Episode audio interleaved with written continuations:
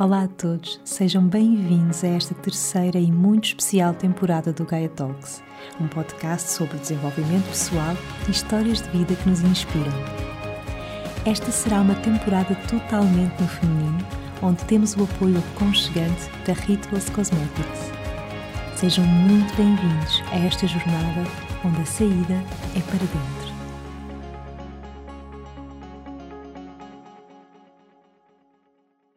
Olá a todos, bem-vindos a mais uma viagem no nosso podcast Gaia Talks, onde a saída é para dentro.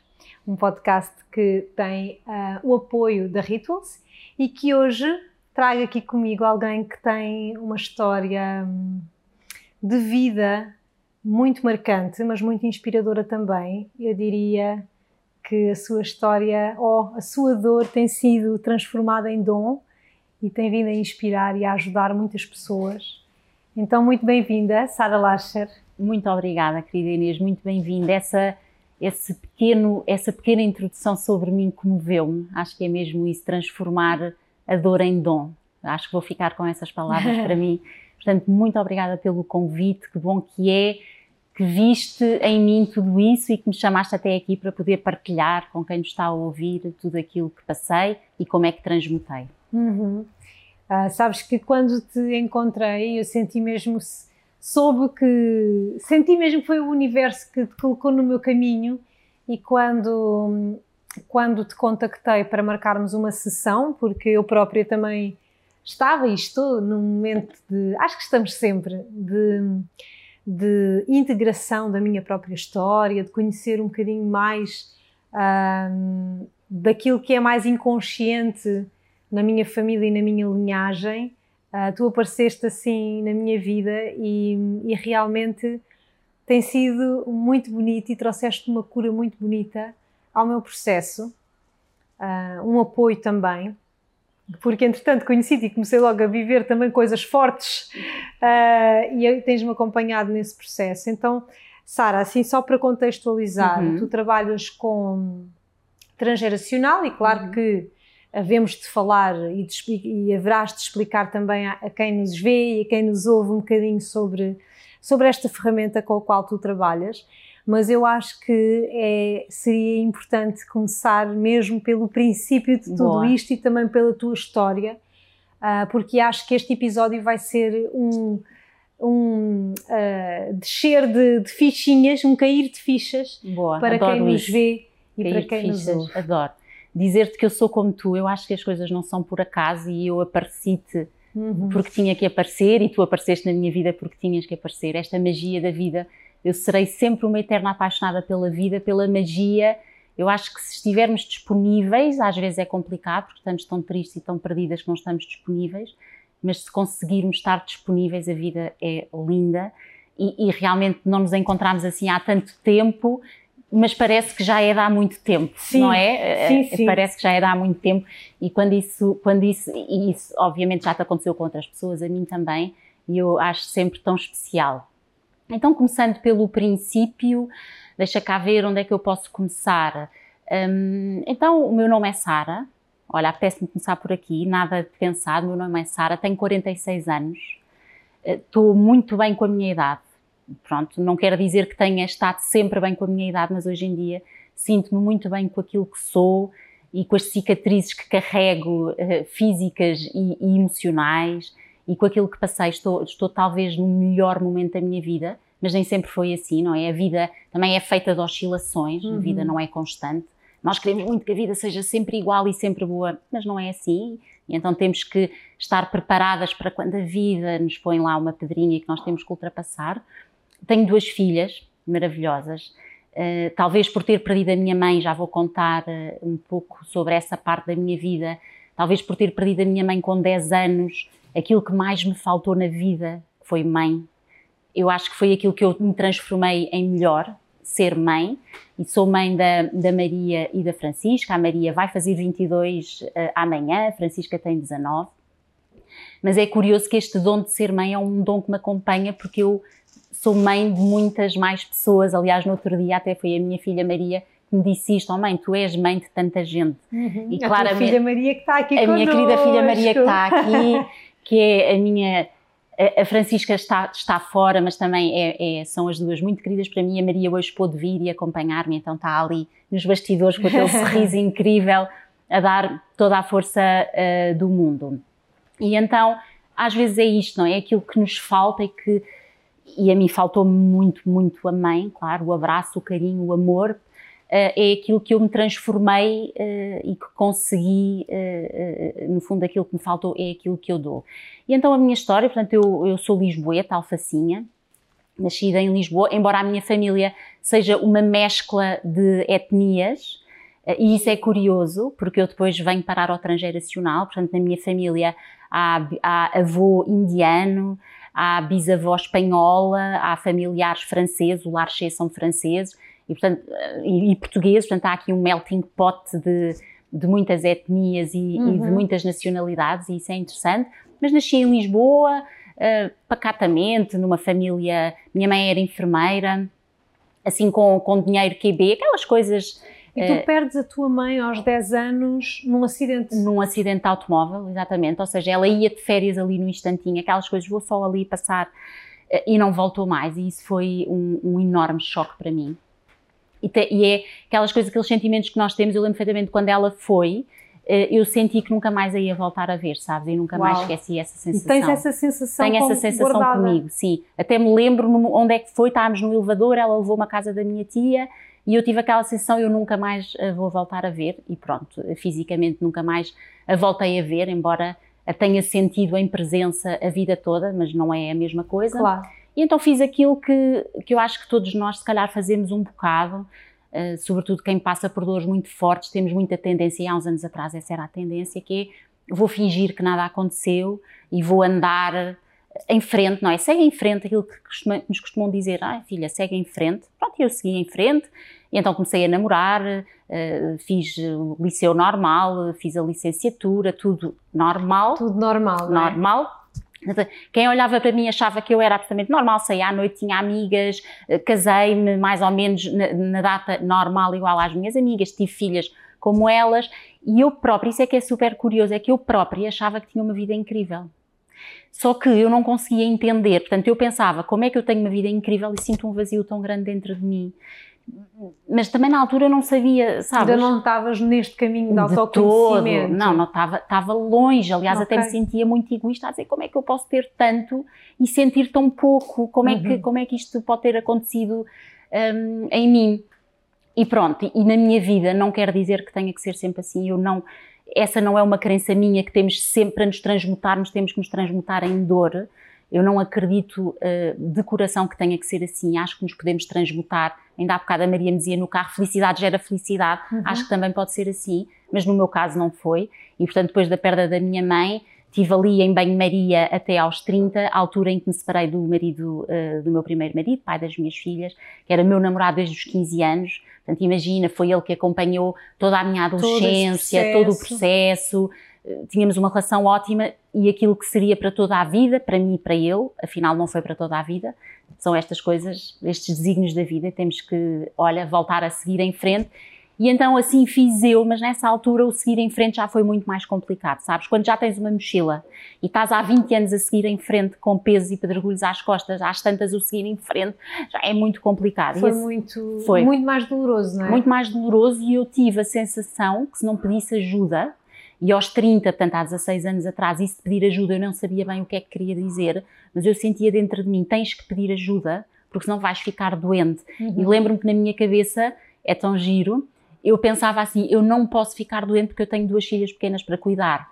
Ou seja, eu não pensava, eu não posso ficar doente porque eu sou um ser humano e mereço ser pleno claro, ser íntegra. estavas a pensar nelas, só nelas. Portanto, eu não tinha a capacidade de dizer, não, eu quero estar bem porque eu mereço estar bem. Não, eu não posso estar mal porque as minhas filhas não podem deixar de ter mãe como eu deixei de ter. Sabes, o trauma, não é? Aquilo que nós vivemos. Portanto, eu não posso ser uma mãe morta em vida para as minhas filhas, imagina como a depressão, porque senão elas vão estar a, a, vivenciar aquilo que eu vivi de não ter mãe. Bem, e tu estás a partilhar isso e, e já, já aqui na minha cabeça me vêm várias pessoas e várias mulheres que, de quem eu já ouvi algo do género, não é? De, de mulheres que estão em depressão e que estão nessa luta, não é? Não, eu não me posso transparecer, eu não me posso, no fundo é quase, eu não me posso permitir Uhum. estar assim porque tenho os meus filhos, porque tenho que manter uma estrutura ah, e isso pode, pode também fazer-nos tão pior, não é? Mesmo. E era, imagina, portanto, eu divorciei-me, fiquei com muito menos dinheiro, não é? Porque uma coisa são dois adultos a, a- a- Uhum. a pagar eh, toda uma estrutura, outra coisa é só eu. Já trabalhava no banco e já era advogada na altura, tudo bem, mas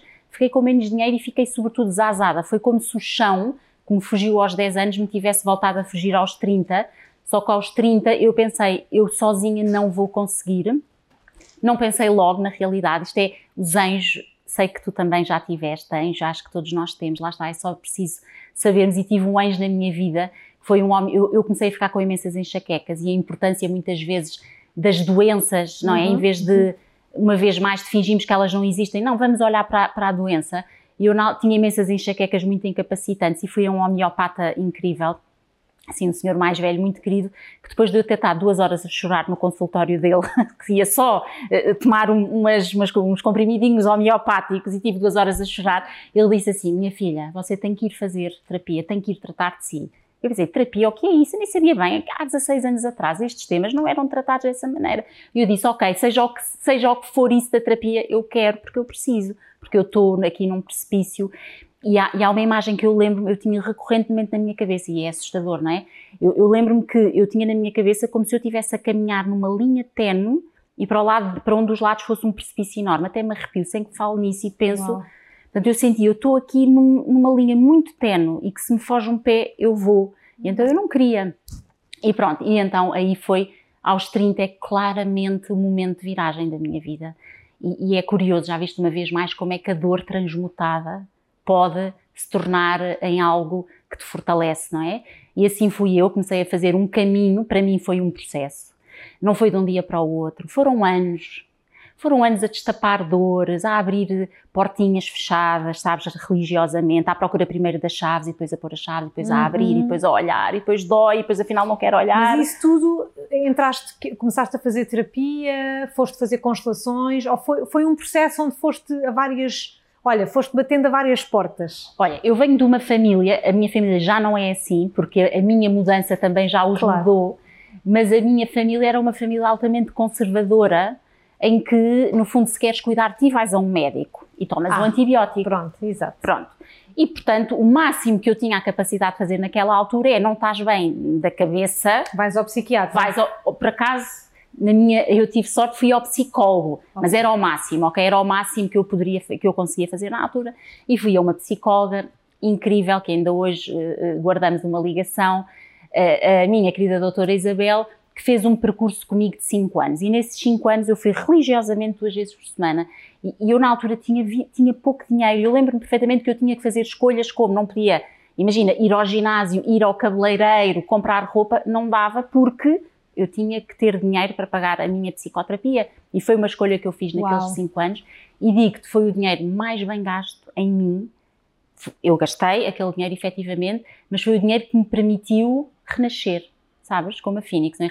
renascer das cinzas. E depois, portanto, é esta, com esta psicoterapia dita convencional, que é maravilhosa também, eh, foi- eu comecei a perceber que me era permitido olhar para mim, para a vida, para aquilo que eu desejo. De repente comecei a pensar, mas será que eu quero trabalhar num banco a vida toda? Eh, 10 horas, 12 horas, com stress enorme, receber 300 e-mails por dia, a fazer uma coisa que eu não adoro. E depois comecei a perceber, não, afinal não é não adoro, é não gosto. Então se não gosto, porquê é que eu perpetuo? Sabes? Só que depois há aquela, aquele lado diabinho, não é? Tens contas para pagar, tens duas, tens duas filhas, tens uma casa, tens o empréstimo. Eh, e então, e fui fazendo a caminhada, e aí, portanto, imagina, 35, segunda grande viragem, há, Aos 35 anos. aos 35, uma vez mais com dor. Eh, Eu às vezes falo com a vida e digo à vida, ó vida, está bom com a dor. Deixa-me lá agora transmutar-me pela felicidade. Deixa-me agora transmutar-me pelo lado bom. Pronto, agora... Ai, Mas o que é que aconteceu? Quando a minha filha Maria tinha 12 anos, ela adoeceu e teve para aí um ano doe- doente, portanto, ela visivelmente estava doente, Um- uma doença assim meio esquisita, eu acho que foi mesmo a vida a, dizer-nos olhem para isto de forma diferente, porque imagina, ao domingo à noite adoecia, segunda, terça e quarta ficava de cama uh, e fez tudo, corri os médicos com ela, cá em Portugal, o Hospital de Santa Maria mandaram-nos para Londres e, portanto, a medicina convencional corremos tudo e nada, portanto, tudo o que ela vive, o que ela tinha não era mostrado em nenhum exame clínico e analítico, e um dia, outro anjo, desta vez uma, uma anja, passou por mim na rua e disse-me, olha, porquê que tu não olhas para este tema da tua filha Maria de outra forma? E eu, qual de outra forma? Mas que outra forma é que há? Olha, tu nos melhores médicos. Olha, tenta olhar uma perspectiva sistémica e foi aí que, de repente, as terapias ditas uh, convencionais, não gosto de chamar alternativas porque acho que são altamente complementares e maravilhosas, entraram na minha vida. Um, e, e, foi através dessas terapias, portanto, da ligação espiritual. Uhum. De repente, quando a Maria, portanto, a Maria permitiu-me eu perceber que afinal eu não era só corpo, não era também só mente que eu fui tratar com a psicóloga e que de repente também havia uma ligação espiritual. Porque o tema da Maria também estava muito ligado à espiritualidade dela e então através da espiritualidade dela acabou tu por abrir a tua eu, também. exato ela despertou primeiro uhum. e fez-me despertar então esse é outro enorme marco uh, e, e, a partir daí sim, começou, entrou pelo meu coração adentro toda uma série de potencialidade, foi como se eu de repente percebi, uau, a vida é uma fonte infinita de possibilidades, afinal não é só aquilo, é, é tudo aquilo que eu quiser. E, e, aí foi a expansão, até me arrepio, não é? Foi a expansão de consciência, porque, e a partir daí tudo, tudo veio, não é? Uh, uma vez mais assim, não é? Ou seja, portanto, a minha vida nunca foi ali no, e depois, sabes, estou lá no, no, fundo e depois vou subindo e estou sempre cá em cima. Não foi assim. Uh, se me perguntasses, gostavas tivesse sido assim? Sim, eu preferia, não é? Sim, mas não foi, não, não posso controlar essa parte. Claro. Portanto, eu não posso controlar o, o que me aconteceu, mas eu posso controlar como é que me relaciono com o que aconteceu, não é? A minha liberdade está está exatamente assim. E portanto aí cheguei à, à consciência sistémica, cheguei às constelações, antes de chegar ao transgeracional cheguei às constelações e foi incrível porque fiz uma constelação, nunca tinha feito uma constelação, não sabia o que era. Uh, e, e, e, então marquei e cheguei a uma sala com 30 mulheres, por acaso havia um ou outro homem, um deles o meu atual marido que veio comigo, mas só mulheres. Eh, e, e, a facilitadora foi giríssimo porque eu estive lá, eh, era o dia todo de constelações, uh, e eu vi, pai, três constelações antes da minha, e no final da terceira eu disse para mim, não, isto não é para mim, eu vou-me embora. Eu vou-me embora, não estou aqui a fazer nada. O que é isto? Isto é, isto é, isto é uma burla, isto é um ultraje, eu vou-me embora. E quando eu estou a pensar isto para Uau. mim, a facilitadora diz-me, olha, agora é a sua vez. E eu disse, ok, então eu vou, pronto, já que também estou aqui há horas, então eu vou. E, e fomos, e em duas perguntas. Portanto, ela perguntou-me de que é que tem medo, o que é que vem aqui fazer, tratar deste tema de saúde da minha filha, de que é que tem medo, foi tão lindo, que a minha filha morra. Eu já a chorar, vá bem, e ela perguntou uh, que outra vez na vida é que teve medo que alguém que lhe é querido morresse. E eu ali rebentei. Portanto, em, em três perguntas, fomos ao trauma originário da vida da Sara, a morte da mãe, não é? Porque eu já me tinha acontecido na vida que a pessoa mais importante da minha vida tinha morrido. Portanto, eu sabia essa sensação de, de ficarmos completamente perdidas, não é? Eh, e de repente, ali numa constelação, eu vi toda a minha história e a história da Maria, a história da minha mãe. Sabes? E pela primeira vez eu tive consciência daquilo que eu já sabia, porque eu via, mas eu não sabia interpretar. Porque eu via que a Maria era pesada tal como eu fui pesada e tal como a minha mãe foi pesada. Eu via, só que eu não sabia o que é que havia de fazer com aquilo. Claro. Sabes, não, era, não, não tinha literacia emocional para conseguir dizer, ok, espera aí, deixa-me cá olhar para ele. Não fazia ideia, eu via, mas não sabia. Não sabias nomear nem integrar aquilo, nada, não é? Tu apercebias-te é? ao nível das sensações, mas não conseguias nomear. Mesmo, e sobretudo era tão evidente a diferença entre a minha filha Maria e da Francisca, a minha filha, minha querida filha mais nova, e claramente a Maria mais velha. Nome Maria igual à minha mãe, que eu escolhi para honrar a minha mãe. Portanto, claramente, e continuo a arrepiar, eu via na Maria um peso que eu não via na Francisca. A Francisca eu via leve, via bem, via livre, e a Maria via pesada, via triste. E olha lá tão bonito que hoje temos aqui a Maria, e agora estava a tomar essa. Até me estou a emocionar, porque agora uhum. a, a, tomar consciência, não é? De que realmente tu também estás aqui a fazer parte desta, desta conversa. Ela não está aqui a aparecer, mas ela está aqui a energia dela. Já vens cá no fim. mesmo, mesmo. Mas é incrível, não é? Mesmo, e sabes que também entrando para o transgeracional, eu e a Maria fizemos muito aquilo que eu fiz com a minha mãe. Uhum. Uh, imagina, eu uh, só sei ver isso hoje em dia, claro, não é? Eu era muito cuidadora da minha mãe. Porquê? Porque a minha mãe, tal como eu, perdeu o pai dela muito jovem, com a mesma idade que eu. Então imagina de onde é que isso já vem. Exato. E então eu cuidava da minha mãe. Imagina, a minha mãe também tinha enxaquecas como eu tive, fortíssimas, enfiava-se no quarto três dias a chorar igualzinha a mim. E eu cuidava dela, porque a minha mãe, entretanto, divorciou-se do meu pai, portanto era eu e ela. Uhum, uhum tal como as minhas filhas fizeram de mim como eu me separei, sabes? Eu com enxaquecas na cama e elas as duas pequenas a cuidarem de mim. E aquilo para mim era evidente, não, quer dizer, isto não dá, eu não posso continuar aqui a perpetuar. E esta chegada às constelações foi brutal na minha vida. Foi, não, afinal, eu posso olhar para isto de uma maneira diferente, afinal há mais mundo para além daquele que me ensinaram que havia. Uhum. E eu posso ir agarrando, eu gosto imenso desta, desta metáfora, desta imagem, imaginando que a minha vida foi um novelo de lã. Eu adoro. E a dada altura, aos 30, eu agarrei numa pontinha e ando há 16 anos a puxar. A puxar. E às vezes ele emaranha-se e eu tenho que ir lá com imenso cuidado tirar o nó e continuo a puxar e às vezes volta-se a emaranhar e eu não consigo puxar e é mais, sabes, custou um bocadinho mais, mas assim tem sido a minha vida, sabes? E, e, e era o que eu te dizia ao princípio, eu sou uma eterna apaixonada pela vida, digo isto mesmo quando me aconteceram coisas muito dolorosas, eu continuei sempre apaixonada pela vida, porque a vida tem esta magia linda, não é? A vida tem este encanto lindo, mesmo quando estamos muito tristes e mesmo quando, quando, uh, uh, quando nos acontecem desafios, uh, que já aconteceu a tanta gente e a mim também. E portanto, este encanto da vida eu acho que vou levar até sempre. Provavelmente vou partir deste plano encantada pela vida e vou para o meu próximo projeto encantada pela vida, porque é, é assim, é este lado. E, portanto, cheguei às constelações familiares e depois, comecei, aí foi claramente depois das, fiz o curso de constelações familiares durante dois anos, adorei sempre a par com o banco e aí eu percebi, ok, isto é para mudar de vida.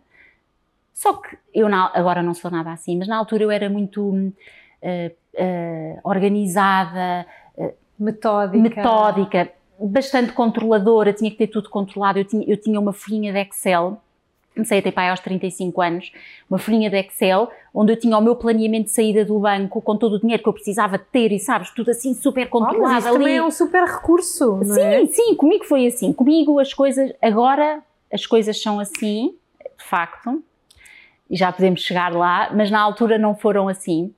E então comecei a estudar, sabes? Eu sabia. Começaste a traçar um plano. Um plano. Para, para voltar, para Sim. teres uma nova vida, para renasceres numa nova versão. Exato. Sem saber bem para onde é que ia, porque uhum. eu não uhum. sabia bem o que é que eu desejava da vida. Eu só sabia que não é aquilo eu não queria, isso eu sabia, mas eu não sabia então o que é que eu quero. Okay. E então fui, fui deixando com o novelozinho, não é? Como eu fiz, fui puxando, fui deixando cá. E então fui cursos que me marcaram as construções familiares, sem dúvida Fiz um curso lindo de um ano de desenvolvimento pessoal do método Luizei, hum. com duas facilitadoras super queridas. Uh, um grupinho muito pequenino, era, éramos oito pessoas durante nove meses, foi um parto. Aquilo foi um que parto. Lindo. Fizemos todas, éramos, oito, éramos sete mulheres e um homem, curiosamente, uh, e, foi, e foi muito impactante esse curso para mim. Uh, depois fiz psicologia positiva na faculdade, também foi para mim importante porque eu sou, era uh, se calhar ainda sou um bocadinho muito académica e então poder ir para a faculdade e ver de repente na faculdade falar-se de espiritualidade, de felicidade, de meditação, de amor. Olha, era o que eu queria quando fui para a faculdade, ah, quando fui para a psicologia eu. e que não apanhei nada uh -huh, disso. Sim, sim. Portanto, psicologia positiva também claramente e pronto, e depois cheguei ao transgeracional. Ao transgeracional. E aí sim foi, foi a tua grande paixão também porque te trouxe se calhar aquilo que tu precisavas para elaborar e integrar a tua história. Mesmo. Oh Inês, e queres saber outra coisa? é que eu voltei a chegar ao transgeracional em dor. Hum. Hum. Uh, por isso é que eu te dizia que eu. São as eu... iniciações da vida. Mesmo, mesmo, sim, sim, sim. É, temos que passar por elas, elas trazem-nos. É, é, tu falavas numa coisa que eu me identifico tanto quando falaste da, da tua experiência aos 35. Eu, há dois anos, quando fiz 35, tive essa conversa com a vida, os 35 também foram super fortes para mim, e eu já a pedir à vida, por favor, menos Mesmo. intensidade. Uhum. Um, e- mas só que a vida não me ouve muito. Porque volta e meia, lá estou eu novamente nos mergulhos e na intensidade. Mas às tantas, quando volto, não é? Quando lá estou, não, não tenho essa clareza. Mas quando volto, penso, pá, isto levou-me a lugares em mim tão profundos onde eu conquistei algo Uhum. uma aprendizagem também ela profunda, uma clareza muito mais profunda, um alinhamento ou realinhamento através desta morte renasci. Então eu acho que, que é isto, que a vida, eu já, já começo a acreditar que a vida é isto, não é? É estes constantes processos de morte e renascimento. Uhum. E pronto, olha, de vez em quando lá de lado faço os meus rezos, e, e- e- mas pronto, mas percebo que, que é importante passarmos por todas as fases, não é? Todas as fases deste processo. Mesmo, e sobretudo, quer dizer, vamos lá ver, eh, nada, nada daquilo, nada, as fases, nós não as podemos controlar, não, Não, é mesmo, é como tu dizias, só a forma como eu quero lidar com cada uma delas. é? Exato, aí eu posso controlar. Agora, o que é que eu posso controlar? Não pude, não pude controlar a morte da minha mãe, Uhum. de certa forma não pude controlar o meu divórcio, não pude controlar a doença minha- da minha filha Maria. E, portanto, há que, olha, não é? É a partir daquele momento em que se apresenta aquela situação, ir para dentro, Mesmo, que é o slogan deste, desta temporada Eu do adoro, podcast, que é para a saída dentro. é para dentro. mesmo. E aí encontraste na, na, transge- na transgeracional essa saída, mas, mas estavas a comentar. Estava a contar em dor, não é? Então porquê? Porque há, há quatro anos atrás eh, tivemos um acidente, eu, as minhas filhas, o meu marido e a minha enteada da, da aviação, praticamente cópia do acidente da minha mãe. Praticamente cópia. Eh, quase na mesma data, eu tinha praticamente a mesma idade que ela, bateram-lhe no carro, a nós bateram-nos, e ao segundo marido ela a guiar e o meu, segundo marido a guiar, íamos seis no carro, porque íamos com a nossa cadela, e para a minha família somos seis, quando vamos com a cadela, com a nossa Sky, na minha mãe iam seis, sabes, e quando o carro nos bateu, eh, no primeiro dia de férias, de, de verão, no primeiro dia de férias de verão, exatamente igual. Igual. E quando o carro bate- nos bateu a todos, nós tá, ficámos todos conscientes, eh, e eu pensei, pensei, até, eu lembro perfeitamente na altura, fiquei com muitas coisas partidas, e pensei na altura, ai, uau, 20 e tal anos para ultrapassar, 20 e tal não, assim, 30 anos para ultrapassar esta dor, e vem cá cair, vem cá cair igual, como é que isto é possível? Sabes, e no meu E internamento... nessa altura já tinhas feito constelações. Ainda já. bem, Exato, Inês, porque eu- te ajudou a, a compreender as coisas de outra Houve. forma. obviamente que isto não se prova, não é? Mas é o meu sentir. Se eu não tivesse essa consciência, eu já cá não estava para contar a história. É o que eu sinto. Uhum. Porque eu, naqueles três meses de treinamento em que estive às portas da morte, eu pensei para mim um milhão de vezes por dia, porque tinha muito tempo disponível, porque as visitas eram poucas, eu estava nos cuidados intensivos. Tinha uma hora de visitas por dia, dormia muito pouco, consciente? sempre consciente. Três meses no Três- hospital. Três meses consciente, três meses no hospital, sempre consciente. Houve até ventilar, a dada altura ventilaram-me, porque eu estava muito mal, não conseguia respirar. Até ventilada fiquei consciente porque os médicos, coitados, não me conseguiam adormecer. Estás a ver? Portanto, eu estive sempre cá. E estive sempre cá a pensar, mãe, o meu destino será diferente. O meu destino será diferente. Eu tenho coisas para fazer cá, eu tenho filhas para tratar, eu, eu tenho coisas para falar, eu tenho que chegar mais longe. Este não será o meu destino. E eu quero mesmo acreditar que esse foi a grande, eh, a grande, o grande colo E a grande âncora. a grande âncora. Obviamente sei que fui muito guiada, fui muito protegida. Aquele nosso, o acidente foi muito grave. Está- estamos os, os cinco vivos Uhum. e bem, Uhum. com algumas sequelas, mas nenhumas que inviabilizem e incapacitem uma vida com qualidade e, portanto, isso é, isso é fantástico. Eh, e, fui, e fui muito abençoada, sei lá, por exemplo, para, ter, para teres ideia, eh, no, no dia eh, que eu fui, esta história é tão bonita, no dia que eu fui, que, que íamos fazer o nosso acidente, que tivemos o nosso acidente de manhã, fui à casa da minha avó, porque a minha avó já estava no lar, muito doente, e fui lá com uma querida amiga minha, que é outro anjo da minha vida, que é uma senhora mais velha que praticamente, praticamente não, me trata como filha, e ela eh, é, é muito intuitiva, vamos lhe chamar assim. E então fomos à casa da minha avó e ela perguntou, ah, porque ela é alfarrabista em Campo de tem Uhum. livros antigos, e ela foi avaliar a biblioteca da minha avó, a ver se seria interessante comprar qualquer coisa ou vender-se ou não. e perguntou-me assim: já, eu fui com ela e com o meu pai, e ela perguntou-me: já levaste coisas da tua avó para casa? E eu disse: já, uma ou outra coisa, eu não sou muito ligada a coisas materiais, não me interessa muito levar nada em particular. E ela: olha, mas leve este quadro. E o quadro era assim, um quadro assim deste tamanho, de uma senhora a dançar o vira, e está escrito cá embaixo: mulher a dançar o vira. E eu disse: não, eu não quero levar, não, nesse quadro nem me liga a avó, não, eu não quero levar. E ela: levas porque estão-me aqui a dizer para tu não te preocupares que ainda vais voltar a dançar. Eu, dez horas depois, partia de forma terrível ambos os pés. Juro-te, continuo-me a arrepiar. Juro, tu ainda vais voltar. E, portanto, imagina, os médicos no meu internamento disseram, a mim não, ainda bem, mas disseram à minha família: olha, é provável que ela nunca vá voltar a andar. Pronto. Uh, Ou seja, tu, este, essa senhora deu-te deu essa mensagem horas antes. Hora, 10 horas antes, a minha querida antes. Crisálida, vê lá, deu-me essa mensagem, portanto é o que eu te digo, sou abençoada, não é? Porque esta mensagem acompanhou-me, não é? Acompanhou-me, porque quando a, coisa se ia complicando, eu pensava na minha cabeça, não, eu ainda vou voltar a dançar. E quem dança, anda.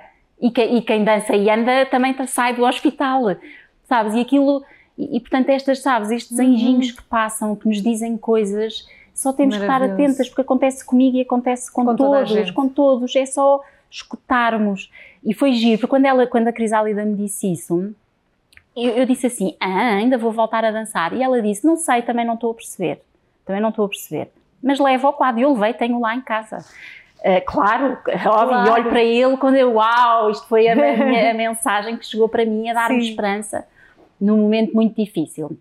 E então, imagina, eu tive um ano, portanto, fomos para casa, todos, uh, e tivemos um ano muito debilitados, todos. A Maria até nem, nem teve que. Tivemos todos que fazer um, um, ano sabático, pronto. Ficámos de baixa, elas deixaram de ir à escola e tivemos um ano em clara convalescença. Eu, eu parti ambos os pés e o braço direito, estás a ver a vida a dizer agora paras, não é? Porque nem andar nem mexer, eu sou destra. Uhum. Uh, e, e, então o que é que eu podia fazer? Ler, não é? Porque ainda tinha olhos e a cabeça ficou bem, e então ler. E aquelas coisas, por acaso, eu acredito zero em acasos, não é? Mas com uma enorme sincronicidade da vida, eu cheguei a casa e inscrevi-me num grupo do WhatsApp, nem sei como, nem sei como é que o grupo me chegou, de umas pessoas, umas miúdas brasileiras, uh, e um dia estava a ler e, e, e o grupo lá disse psicogenealogia. Ouve lá, e foi como se a minha alma tivesse brilhado. Psi, nem sabia o que era, porque eu tinha ouvido falar. Psicogenealogia, o que é isto? Sabes? E fui ver, e elas partilhavam lá um livro em PDF. Eu pus-me a ler o livro, e pronto, e a partir daí foi um mergulho, porque foi ver, sabes, foi tão incrível, dizer, uau, foi ver tudo aquilo que eu vivi desde pequenina com a minha mãe, que eu vivi com a minha filha Maria, eh, que eu vivi no acidente, depois, imagina, fui, quando comecei a restabelecer, fui para o café sozinha, ainda de muletas, acostar-me. Eu vivo no primeiro andar sem elevador, portanto, ir ao, ao café cá embaixo era, era uma aventura, era toda uma aventura. então lá fui eu ao café e levei um livrinho e fui fazer, comparar a minha história de vida com a história de vida da minha mãe e descobri que era igual. Minha mãe começou a namorar com o meu pai com a mesma idade que eu comecei a namorar com o meu primeiro marido sendo que o meu pai e o meu primeiro marido são parecidíssimos de feitio, depois a, a separação, depois o casamento, o primeiro filho, o segundo hum. filho, divórcio. Estavas a repetir. A repetir, sem nunca ter tido consciência, nunca tive consciência há uns anos, sabes? E é isto o encanto da, da história da família, é que nós não sabemos. E só começas a saber quando vais olhar. Quando vais olhar. Quando vais olhar. Até olhares não sabes. Oh, Sara, isso foi o que eu descobri contigo na sessão que nós fizemos. Que, e eu depois, depois disso não é, percebi a importância que essa sessão que nós uh, fizemos teve na minha vida, porque logo a seguir passei por uma situação traumática que tinha tudo a ver uh, com, naquele caso, no meu caso, com a minha avó, de quem uhum. eu não tinha a consciência de ter uma lealdade tão grande uhum. com ela, porque às vezes não são as pessoas com quem tu tens as maiores afinidades e, e, estamos ali, aquela minha avó não era de facto aquela avó que eu estou sempre, não sei o quê, trocar miminhos e carinhos, mas era, uhum. uh, era uma pessoa que está presente em mim celularmente e a um nível muito, muito inconsciente. Uhum. E isto só para corroborar contigo, que nós às vezes não nos damos conta. Não damos. Porque está tudo a ser, está tudo a acontecer ao nível mais inconsciente e invisível. Mesmo, mesmo. São as chamadas lealdades invisíveis. É? Exatamente, mesmo, é isso. É porque as lealdades, eu aqui eu estou a falar muito da minha mãe e da minha filha, sim, e estamos, sim, estamos, muito, e estamos muito ligadas, uhum. não é? Uhum. Mãe e filhas. Mas uh, o, o, que mostra o transgeracional é que o que é que é o transgeracional? Então, o que é que estes, estes grandes mestres que começaram, têm 80 anos, mas se fores ver para trás, no outro dia eu estive a ler um livro do Thich Nhat Hanh, que é um monge que eu gosto muito, eh, que morreu sim, há pouco sim, tempo sim. e muito inspirador. E em várias páginas, o livro é Arte de Viver, ele tem livros lindos e este também é lindo. E em várias páginas, o Thich Nhat Hanh, que não é, não é terapeuta transgeracional, estava a descrever a importância dos padrões e da família.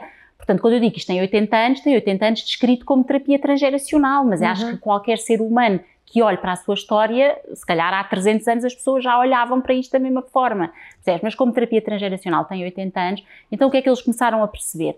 Aquilo que eu vejo todos os dias em consultas e que eu vi com a minha história, que é os padrões os padrões repetem-se. E o que é que é isto, os padrões? E podem-se repetir, imagina, eu posso estar a repetir um padrão de uma bisavó que nunca tenha conhecido. Exatamente. E isso é que é espetacular. Uhum. Espetacular, às vezes as pessoas dizem, ah, dá imenso medo. Eu acho que até é bonito, porque não é um destino, não é uma fatalidade. Nós podemos reverter e podemos fazer diferente. Desde podemos... que tomemos consciência. Claro. Sem tomar consciência não, não é possível. Não dá. Uhum. E, portanto, o que é que o transgeracional faz? Duas grandes vertentes. Legados positivos. Olharmos para os legados positivos. Sei lá, imagina, no outro dia, olha, com uma fotografia, a minha filha Francisca tem os olhos verdes, eu tenho olhos azuis e a Maria também, a Francisca tem olhos verdes. A minha avó, querida do coração, tinha olhos verdes e eu sou parecidíssima com ela e a Francisca é muito parecida comigo. Já temos três gerações aqui. E no outro dia, numa fotografia, vi um, a, a avó da minha avó. Portanto, a, a, avó da minha avó, a minha, a, avó da, a minha, uh, a minha trisavó, a minha trisavó, uhum. que tem olhos verdes, porque me disseram que estão assim clarinhos, já me tinham dito que tinha olhos verdes, e é igual à minha avó. Portanto, sabes, é tão bonito. E estas, estas, estas, estas parecenças físicas. Honrar o legado positivo. Honrar, sabes? Eu fui dizer à Francisca, Francisca, os teus olhos verdes já vêm lá atrás. Já vêm lá atrás. E isso é bonito.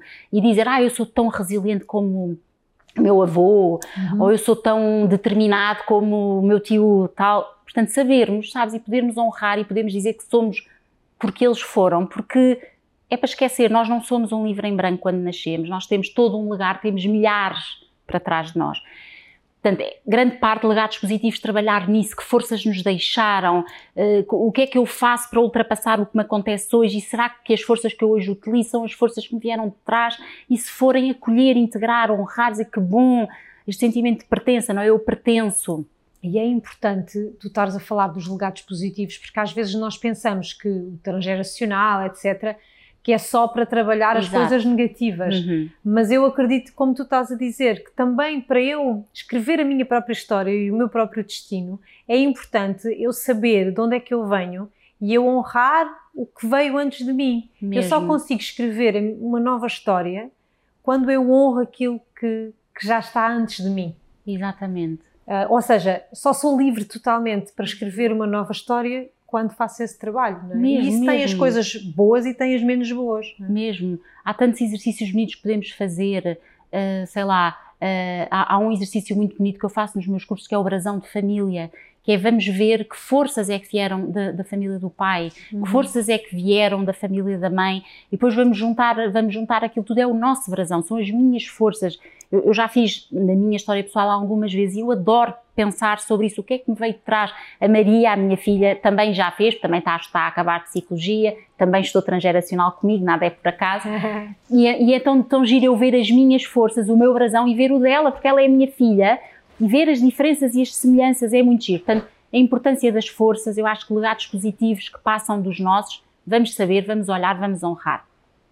Só que os legados positivos estamos nós super bem, não é? Porque esses claro. nos pesam na mochila. Claro. E por isso é que tantas vezes olhamos para o lado mais disfuncional daquilo que nos foi passado. Uhum. E então o que é que, porque o trauma o que é que é um trauma transgeracional? Sobretudo é um trauma escondido, é um trauma em dor, é um trauma, imagina segredos de família, uh, violências, problemas de herança, uh, pessoas que morreram prematuramente, abortos, Uh, provocados aos espontâneos, bebés que morreram muito jovens, porque são tudo temas de, outro, de outras relações que não foram reconhecidos. Exato. Filhos fora do casamento, Exato. na altura até é, ficava registado nas certidões filhos bastardos, estás a ver o peso disto, filho, filho bastardo, isto ficava no registro civil da pessoa uhum. para, a vida, para a vida toda. Aliás, a pessoa já partiu e hoje em dia nós ainda podemos ver isso registado nos registros. Então, são esses, são esses conteúdos psíquicos, esses conteúdos emocionais escondidos, dolorosos, pesados das famílias, que as famílias fazem, o que eu fiz quando perdi a minha mãe, enfiam debaixo dos tapetes, em, em gavetas, fecham e acham que ao fazer isso não passa.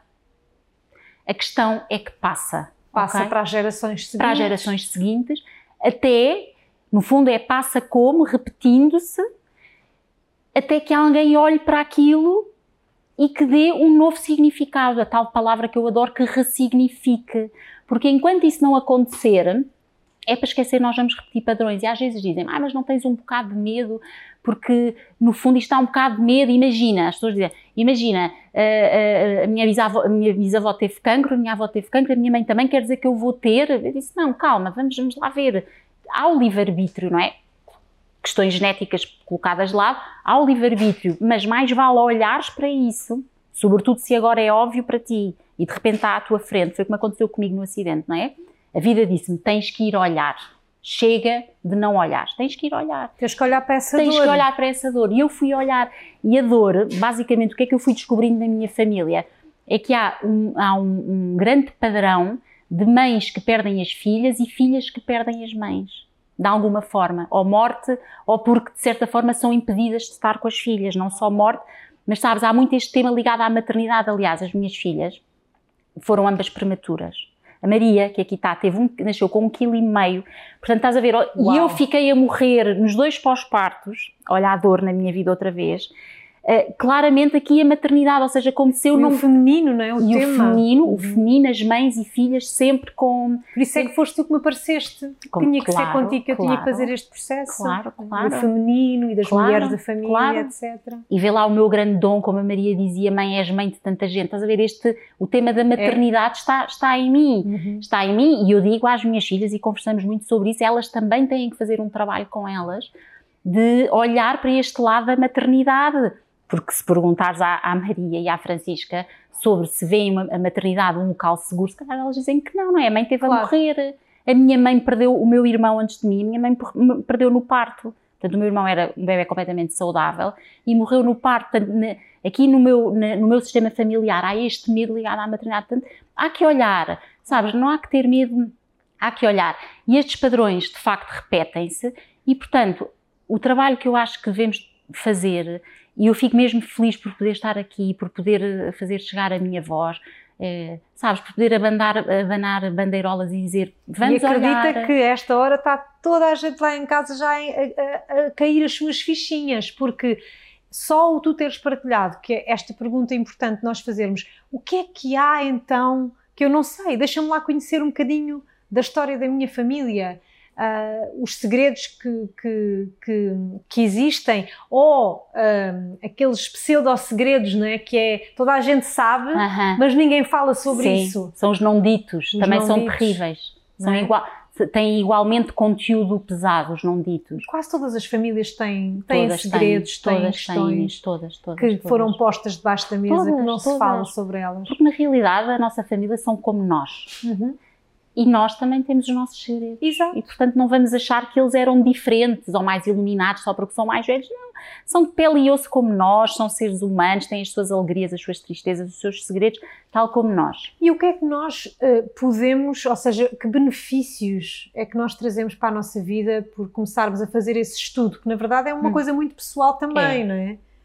É, é descobriste através deles. Mesmo. Então há uma imagem que eu gosto imenso, que, que eu me revejo imenso nela e costumo muito passar às pessoas, que é do par de óculos. É como se a psicogenealogia transgeracional, esta terapia, uh, nos permitisse olhar para a vida com os óculos portanto, de forma diferente. Imagina, tens miopia e tens a vida um bocado desfocada e vais ao oftalmologista, é o caso, é o caso também, e vais ao oftalmologista e ele dá-te as graduações certas e de repente tu começas a ver a vida de uma maneira mais clara, uhum. não é? Mais, mais nítida. Nítida, exato. E então é isto que nos vai dar e tem que ser um trabalho, em primeiro lugar, e ainda assim é a minha palavra preferida, em amor. Em amor por nós e em amor pelos nossos. Imagina, há temas que são demais para os nossos e se forem demais, então deixamos cair, sabes? Eh, não é para melindrar, não é para julgar, para magoar. para magoar, não, é um trabalho em amor. Se for demais, não tem problema, vamos por outro lado, a vida dá-nos as respostas de outra forma. é um processo. Eu há anos que olho para a história da minha família e de certeza que vou olhar até sempre, sabes? Até partir.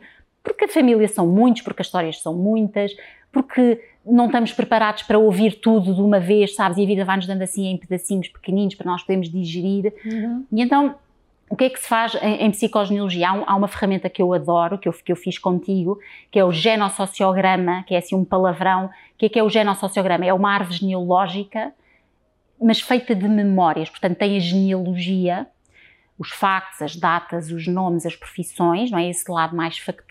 Uhum. Mas o que, que é muito importante, obviamente, mas o que mais importa não é isso, é o, o ressentir por trás daquilo. Imagina, a ai, a minha, é? exato, imagina, a minha avó morreu de cancro. Ok. E então como é que foi isso para o seu sistema? Como é que foi isso para a mãe, para a sua mãe, filha dela? Eh, como é que foi isso para o seu avô? Como é que foi isso para si, se por acaso viveu? Estás a ver? É ver como é que, como é que foi o ressentir, como é que eu me relaciono, porque eu já, imagina, eh, eh, eu já fiz o meu mapa, não é? Com muitos, muitas pessoas, porque é sempre bom fazer com outra pessoa, já fiz eu o meu, sim, mas nunca sim. é a mesma coisa. Claro. A Maria já fez o dela. E, e, é, e, e, somos mãe e filha e os ressentidos das mesmas histórias são muito diferentes. Uhum. E faz parte, não é? Porque uhum. ela tem tem a vivência dela e eu tenho, tenho a minha.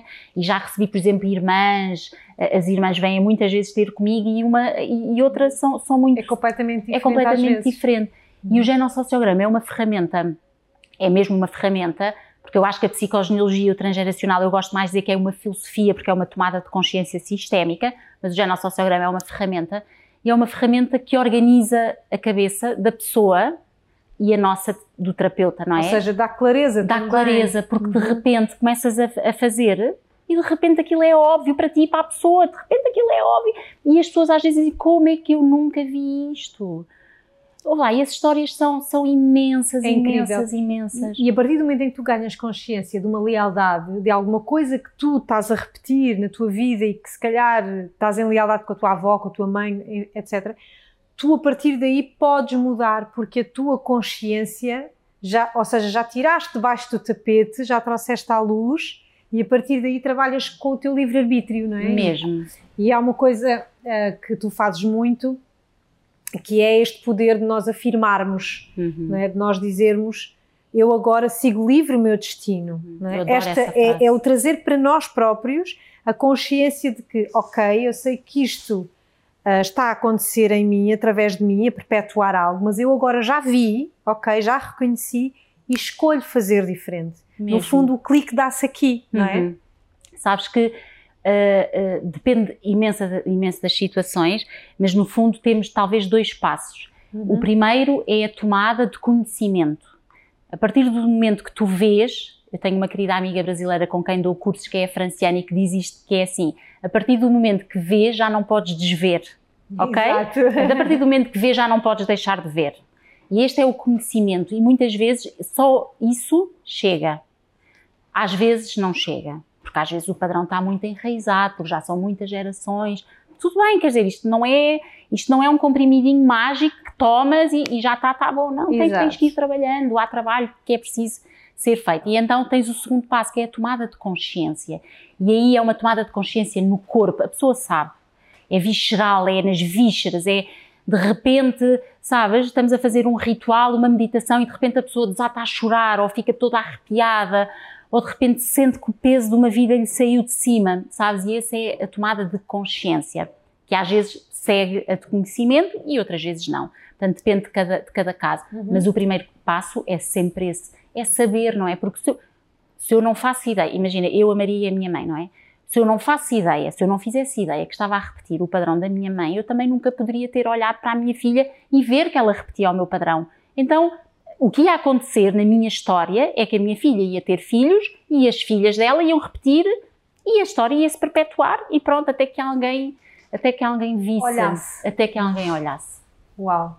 E é tão bonito agora ocorreu, eu chamo-me Sara, não é? Eu a vida toda uh, não, gostei do, não gostava do meu nome, agora amo o meu nome e, e até porque Sara, se ouvirmos, não é? Sara é sarar, uhum. o verbo sarar, Sara.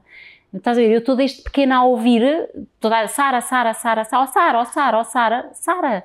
E, e o como eu leio é Sara as tuas feridas, Sara as vossas feridas, Sara, cura isso, Uhum. cura isso de uma Tão vez por bonito. todas. Sim, Sara, agora sou apaixonada pelo nome. Olha, Sara, e eu sou apaixonada por te ouvir com essa paixão a falar do que, da tua história, que é realmente de uma de uma grandeza, né? toda essa cura que existiu e que Uhum. continua a existir e ter aqui a Maria também para testemunhar isso e já também formada em transgeracional. É tão bonito este Aham. aquilo que vocês conquistaram e estão a construir, não é? este novo legado não é? de, de- olha, de cura, não só Mesmo. para a vossa família, mas para tantas pessoas que, que vocês agora estão a tocar Mesmo. na vossa vida. É então, uma olha, benção, é uma benção.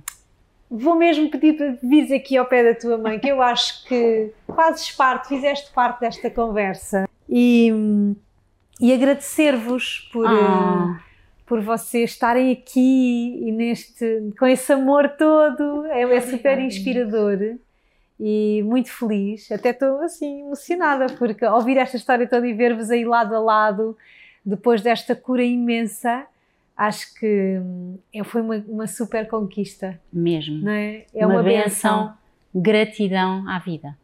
Gratidão máxima. Foi mesmo vida. um prazer ter-te aqui a contar a história, a vossa história.